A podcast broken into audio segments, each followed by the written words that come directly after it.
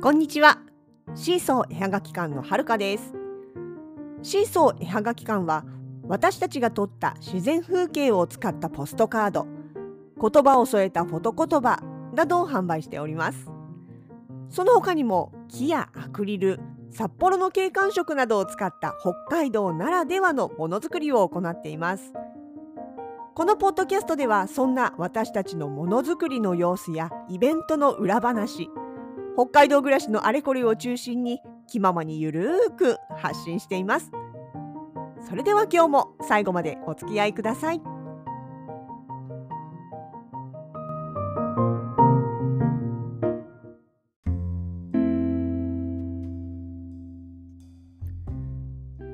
5月16、17日水曜日です。実は昨日の夕方、まあだいたい仕事を終えようかなと思っているところに一本のうんとメッセージが届きました。Facebook のメッセンジャーですね。あの高校時代からの友人の N ちゃん違う先に A からで A ちゃんだ A ちゃん仮に A としましょうからメッセージが来たんですなんだろうな珍しいなと思ったらクラスメートのだった高校のねクラスメートだった T 君が亡くなったっていうメッセージでした。同級生だからね当然同い年なわけですよ。でえー、ってびっくりしてねまあそもそもを言えば私はその T 君とはまあ高校時代ねそううちの高校っていうのは3年間クラス替えがない学校だったので、まあクラスメートって言えば3年間同じクラスだった子っていうことになるわけなんですよね。なんですけどまあ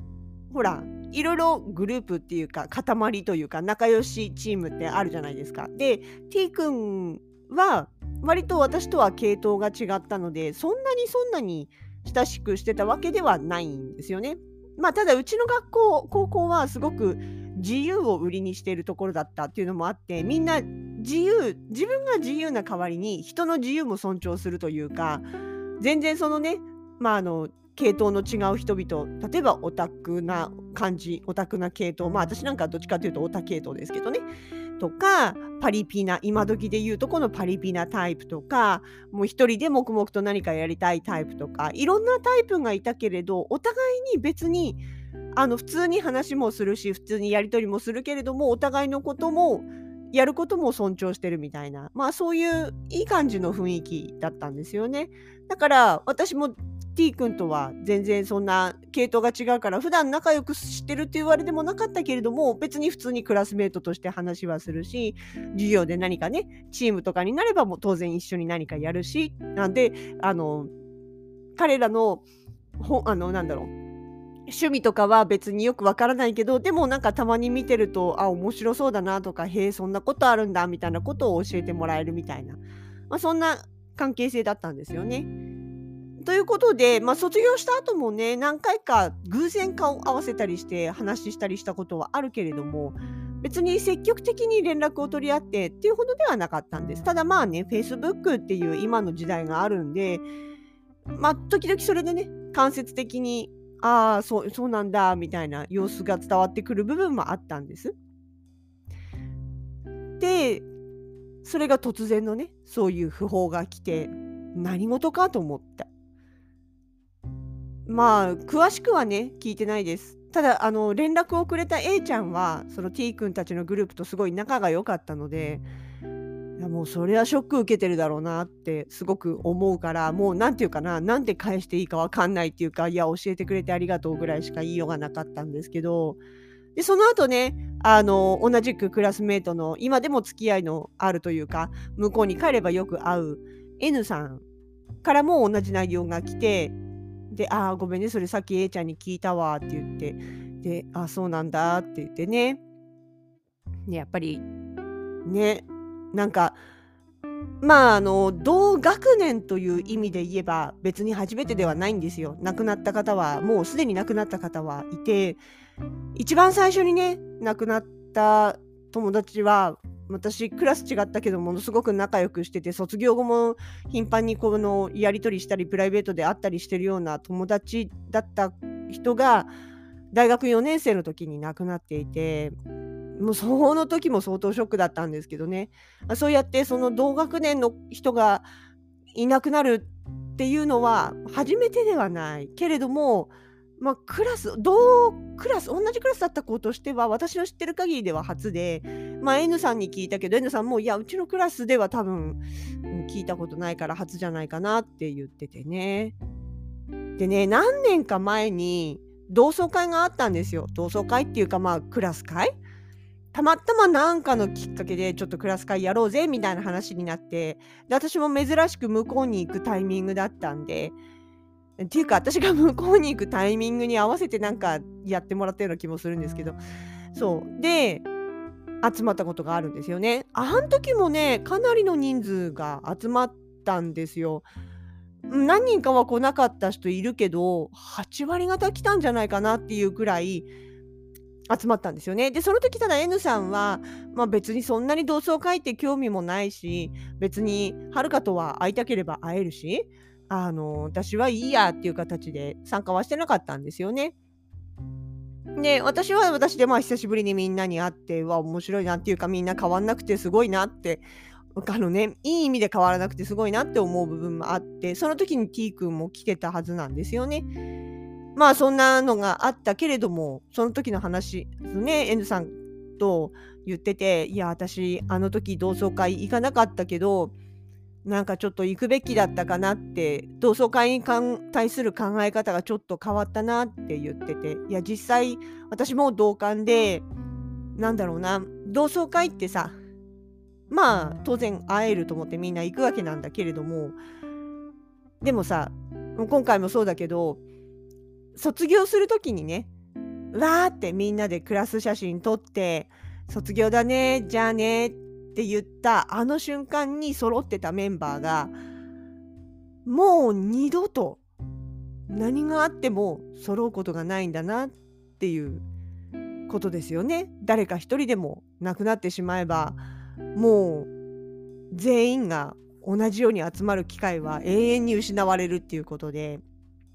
ね、たとえそれがねそのそんなにそんなに親しくしてた人でなかったとしてもやっぱり3年間同じ教室で同じような時間をね共有してた人っていうことであればねうんなんだろう。会える時にそれこそそういう同窓会みたいなね時に会える時にやっぱりなんか会っとくって大事なことなんかねって思うようになりまし思うようにっていうか思い改めて思いました。いやさこの年になってくるとねあの例えば職場とかで転勤とかっていうあの、ね、話が出たりとか、まあ、あの周りの人たちで仕事上のつながりがあった人であの引っ越しをしますとかね退職しますみたいな話を聞くと、まあそのね、お見送りの時にあもしかしてこの人ともうこの先一生会うことないのかもしれないななんて正直思うことはあるんですよ。っていうのはやっぱりどうしてもね仕事上のつながりでそれ以上のプライベートな付き合いとかやり取りがない相手であれば仕事上の縁だとか物理的な距離感が、ね、あの離れてしまったりなくなってしまったらまあよほどの偶然でもない限り合わないかなって思うことはまあ無理もないと思うんですよ。そんな気持ちでねあのお見送りすることも多々あるわけなんですけどもやっぱでもほらそれはさ社会人になってからの話だから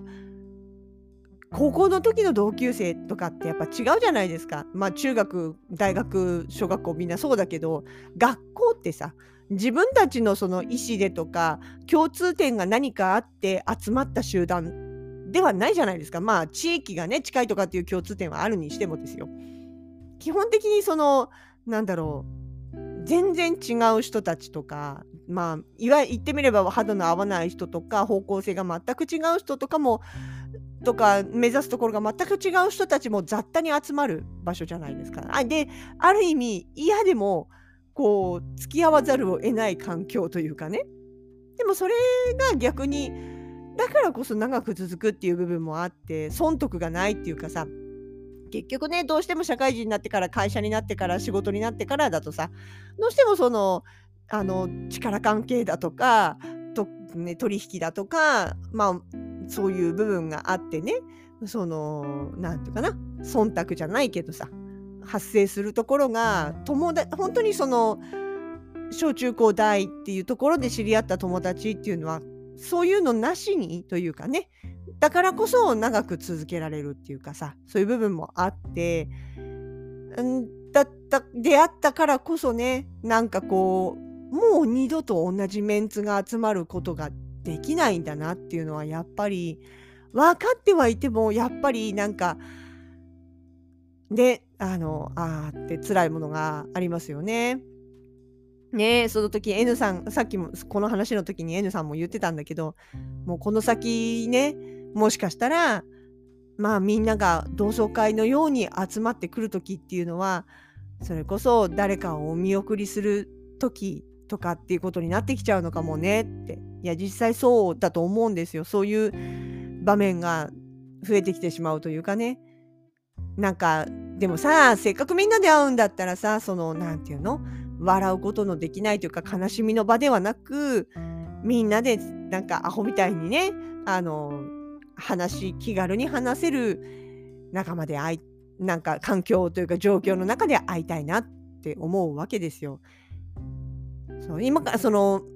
ね何年か前にあった同窓会の時は私もいろいろまあそのなんだろう次の日の仕事の関係というかイベントかなんかイベントの時に行ってるんでねイベントの関係とかもあって2次会3次会には行けなかったんですよね。でもさああいうのってさ1次会ももちろん面白いんだけど2次会3次会になってくるとさらにみんなの本音というか出てきて面白いじゃないですかだからね次にこういう時があった時は私2次会も3次会も行きたいなって思ってたんですよね。まあ実際行こうと思ってますけどね、そういうチャンスがさそのお悔やみの場じゃなくって単純にみんなで集まろうぜっていう時に行きたいなってやっぱり思いますよね。そうちなみに亡くなった T 君はね私全然あのその後のつながり詳しくなくて知らなかったんだけどあのねちゃんと漫画家さんとしてやってた人だったんですね。であのペンネームだからね本名じゃないけど調べたらちゃんとウィキにも名前あったりとかね Amazon の方に行けば書籍が出てたりとかねアーティストだったんですねまあ確かに高校の時もそうだった方っていうのを今思えば思い出すけどそう。でちゃんとそうやってね形にしてた人なんだなって。まあでもだからこそそのご本人がそうだからねあのー、SNS 見てたら最初ねもう実は亡くなったの何日か前らしいんですけども最初その私たちがそれを知った時には SNS とかには一切公表されてなくってだからあまり言っちゃいかんのだろうないろいろあるんだろうなと思ってたんだけど今日見たらねあの乗っかってて、まあ、代理の方の投稿でねあのこういうことがありましてって乗っかっててでそこに対するコメントがバーッと載っててあの先生の作品すごく好きでしたとかえまた次にお会いできるの楽しみにしてたのにとか逆にいつかお会いしたいと思ってていたのにみたいなコメントでねバーッと埋まっててやっぱりたくさんの人にファンたくさんのファンがいる人だったんだなって改めて思ってなんかねまあでも逆に言えばそのまあうちらものづくりしてる人もそうですけどクリエイティブなことしてる人とかアーティストとかっていうのは自分の作品っていうのがね自分がいなくなった後も残るし誰かがそれを見ていてくれる。だから間違いなく自分が存在した証がそこに残る残せるっていうところではああのいいよなってやっぱり思いますよね。まあそれはね結構私あの20代の頃から結構それを思ってたんですけどね。改めてやっぱり、うん、あのそうやってなんか証が残せるっていうことは自分にとっても、うん、すごくなんかなんていうかな励みになるっていうか、うん、なんか嬉しい嬉しいことだよなっていうかねなんて思ったりもしました。まあ、残念ながらねそのお悔やみの場には私今回ちょっと日程的には難しいので気持ちだけねあの届けたいとは思ってるんですけれどもうんまあ本当あれですね。なんて言うんですかね。いやー、うん、会いたい人にはもちろん会いに行くけど、なんだろう、そういう同窓会みたいな貴重なところで会える人には会えるうちにですよね。会いたい人だけに限定しないでさ、会える人には会えるうちに、かなーってちょっと思いました。なんかね、ついついこう、今日それを思い出したりしてね、高校の時のアルバム久しぶりに開いたりして、ああ、そうだった、そうだったっていろいろ思い出したりなんかもしてましてね、おりましたけどもね。まあ、そんな出来事がありましたよということで、皆さんも、皆さんも？変だな。うん。でも、そうね。うん。なんだろう。まとまらない。今日はそんなお話でした。強引だな。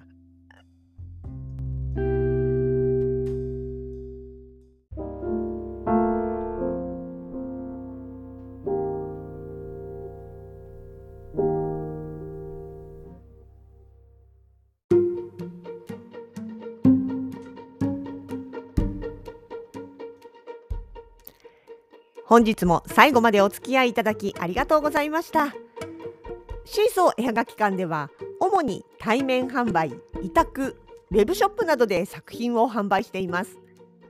直近の出店情報は Twitter、Facebook ページ、Instagram など各 SNS で発信をしています。